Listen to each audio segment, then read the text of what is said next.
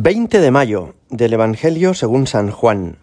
En aquel tiempo dijo Jesús a sus discípulos, Este es mi mandamiento, que os améis unos a otros como yo os he amado. Nadie tiene amor más grande que el que da la vida por sus amigos. Vosotros sois mis amigos si hacéis lo que yo os mando. Ya nos llamo siervos, porque el siervo no sabe lo que hace su Señor. A vosotros os llamo amigos, porque todo lo que he oído a mi Padre os lo he dado a conocer. No sois vosotros los que me habéis elegido, soy yo quien os he elegido y os he destinado para que vayáis y deis fruto, y vuestro fruto permanezca. De modo que lo que pidáis al Padre en mi nombre, os lo dé. Esto os mando, que os améis unos a otros. Palabra del Señor. No es lo mismo querer a alguien que ser su amigo. Tú puedes querer mucho a una persona y estimarla en tu interior, valorarla muy positivamente, que te importe, estar dispuesto a hacer algo por ella y que a lo mejor esa persona no corresponda al amor que le tienes. Querer a alguien es algo muy bonito, pero ser su amigo es todavía más hermoso, porque la amistad consiste en la reciprocidad en el amor. No es uno solo el que quiere al otro, sino que los dos se quieren. Y tener un amigo, y esto lo han entendido así hasta los clásicos de la antigüedad, tener un amigo es tener un tesoro, porque es tener una persona por la que eres comprendido, una persona con la que puedes contar, una persona que conoce tus ilusiones, tus preocupaciones, tus sufrimientos, en quien puedes confiar.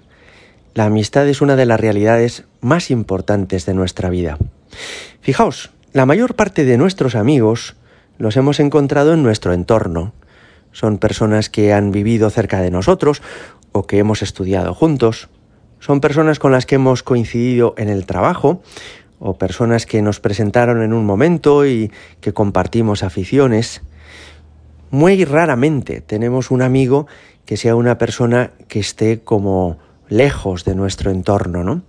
Muy pocas personas, por ejemplo, pueden decir yo soy amigo de un futbolista famoso o soy amigo de un ministro o un rey o un presidente, o soy amigo del dueño de una gran entidad financiera. Eso, eso es muy extraño. Lo normal es que nuestros amigos están en nuestro entorno, forman parte de nuestra realidad cotidiana. De hecho, fijaos en un fenómeno muy curioso y es que entre los adolescentes y los jóvenes, pues les hace mucha ilusión poder estar cerca de esas grandes estrellas del momento. Ven a un futbolista por la calle y les gusta hacerse una fotografía con él, un selfie. O ven a una persona muy famosa en un restaurante y se acercan a preguntarle si le pueden pedir un autógrafo. Porque en el fondo sentirse cerca de estas personas grandes e importantes les hace a ellos mismos sentirse importantes y grandes. Pero la realidad no es así aunque una persona importante nos firmara un autógrafo o se hiciera un selfie con nosotros, no por eso va a ser nuestro amigo. Creo que por eso tiene mucho más valor lo que hoy Jesús nos decía en el Evangelio. A vosotros os llamo amigos.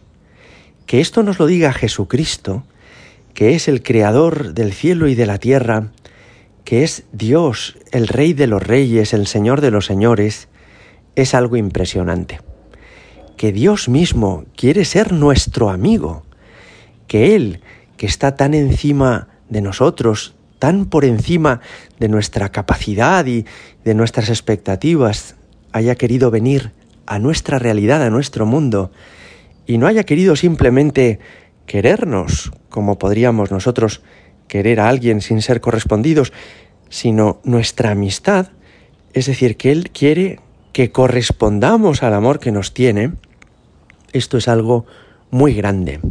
Hay un libro que lleva precisamente este título, Amigos de Dios. Y es que en esto reside, me parece, lo más hermoso de la vida cristiana.